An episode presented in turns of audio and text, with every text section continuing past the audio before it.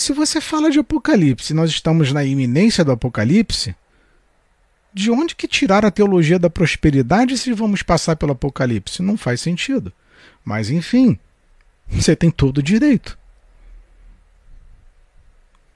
Então, repito, Jesus, ele é apaixonante, mas Jesus veio para destruir todo o sistema religioso que escravizava, que impunha, que manietava, que controlava as pessoas.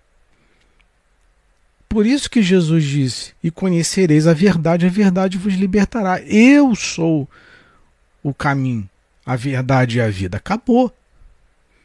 Só que hoje são tantas regras, cara. São tantas regras. A Nana comentou, será Richard Wonderbrand? Eu não lembro. Eu vou salvar aqui, o, o Nena, para procurar. Eu não recordo o nome dele, tem muito tempo que eu vi isso. É, mas te agradeço, viu? Obrigado. Então, o sistema religioso, ele te impõe tantas coisas pesadas, cara. Sabe que fica, você fala assim, não faz sentido. A igreja já era para ter avançado faz tempo. Mas você está preocupado com o presidente, você está preocupado com o deputado, com o senador, você está preocupado com isso, com aquilo. Entenda. E você precisa entender isso. A nossa pátria não é aqui, cara. A nossa luta não é mais por essa bandeira, não. Acabou. Você é de outra pátria. Você é de outro local. Você, se é que você foi, você foi comprado por sangue. Ou seja, você não pertence mais a você. E de onde que tiraram que Jesus está preocupado com o presidente? Não, porque Deus. Os caras têm audácia de falar isso. Não, porque Deus escolheu o presidente tal, o candidato tal, para governar esse país. Aham. Então não faz sentido. Não faz sentido. Nós temos as nossas obrigações aqui? Temos. Mas não confunda as nossas obrigações cívicas, obrigações é, de pátria, com colocar Deus à frente das coisas, dizendo que Deus está escolhendo isso ou aquilo para a gente. Então, é, Está havendo uma, uma falha muito grande e, e isso está adoecendo as pessoas. A igreja deveria tornar as pessoas fortes e valentes o suficiente para não se sentirem amedrontadas por absolutamente nada. Vide Estevão. Estevão foi apedrejado. E ainda disse: Pai, não lhes impute esse pecado porque eles não sabem o que fazem. isso é de uma coragem absurda. Isso é de uma nobreza indescritível. Sabe? Quando você pega Tiago é, sendo caçado pelos romanos sob ordem dos judeus, da elite religiosa, sendo cortado ao meio. Eu fico imaginando como é que a igreja se comportava vendo aquilo tudo. Como é que o que, que eles falavam depois? Por isso que eu fiz a live com vocês.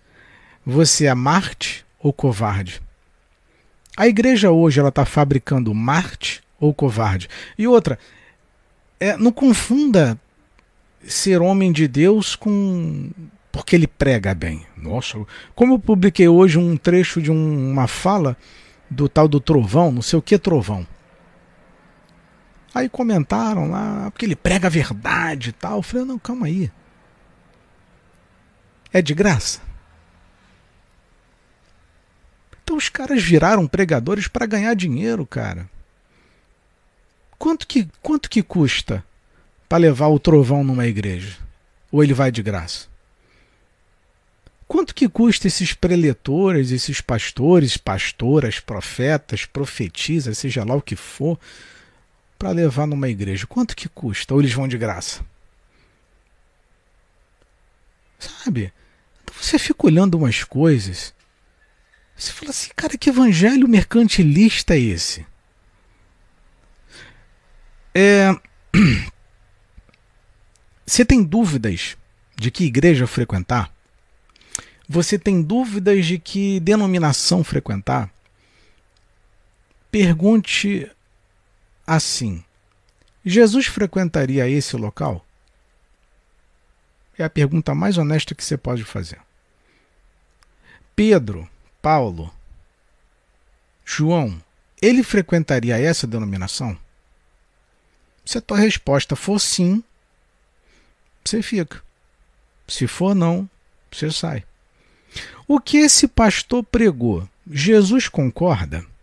O que esse apóstolo, o que esse bispo prega, é... Deus concorda? Paulo concordaria com que isso está sendo pregado? Se a tua resposta for sim, você pode permanecer lá. Esse é o jeito mais honesto e talvez mais simples de saber se aquele local é bom ou não para você ficar. Porque entendam, o que mais há, o que mais há, e eu vou fazer uma live específica com vocês futuramente sobre a taxa de abertura de igreja. Até acho que 2015 ou 16, não lembro agora, talvez 19, eram abertas, teve uma média de 17 igrejas por dia. 17 igrejas abertas por dia por ano. Uma coisa, é um número absurdo. E Rio, eu acho que Rio e São Paulo são as que mais. É, é Rio, Rio e Bahia, Rio e Salvador, não lembro agora. Mas o Rio de Janeiro é, é a primeira cidade do Brasil com a taxa de abertura de igreja por dia. Aí você fala, que tanto pastor é esse? Que tanta gente querendo ser pastor é isso aí? Não faz sentido, cara. Não faz sentido. Não faz sentido.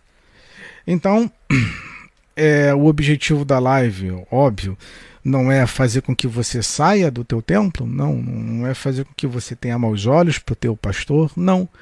É apenas para você se enxergar e saber se você é um cristão de verdade e, principalmente, se você é, estaria preparado ou não para enfrentar um, um, apocalipse ou uma perseguição. É só isso. Não, eu estou pouco me importando se você frequenta templo, se você dá dízimo, é, se você participa de fogueira santa. Isso não não está em jogo hoje. Não agora. Não me importa. Não quero saber quanto de dinheiro você dá. O que eu quero saber é: você está preparado para para as dificuldades? Você está preparado? É o que eu falo. Eu falo isso com a minha esposa. É, muitos de nós não estamos preparados para tomar um tapa na cara. Não, não estamos. A gente, a gente, por muito menos, perde a paciência. Basta o teu smartphone travar, a tua luz é cair, teu computador desligar, você ficar sem TV, é, faltar energia elétrica ou acontecer qualquer coisa que você já está xingando, você já está reclamando, você já está esbravejando, enfim. As mínimas coisas já tiram a, as pessoas do sério. Agora tu imagina é, uma perseguição. Eu contei, eu já fiz um vídeo aqui para vocês falando da, da África principalmente a Nigéria. A Nigéria tá uma coisa absurda. Os caras teve uma, um mês que mataram mais de 300 cristãos na Nigéria. O negócio está horrível, horrível na, na, na África. Para quem é missionário na África, a situação está muito complicada lá. E você deveria orar pelos irmãos que são missionários na África.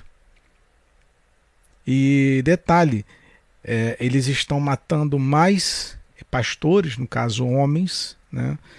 É, e crianças e deixando mulheres vivas. Mulher seria, no caso, é o ponto mais fraco. É, poderia ser a trabalhar como escravo para a reprodução deles, lavoura, qualquer outro tipo de coisa.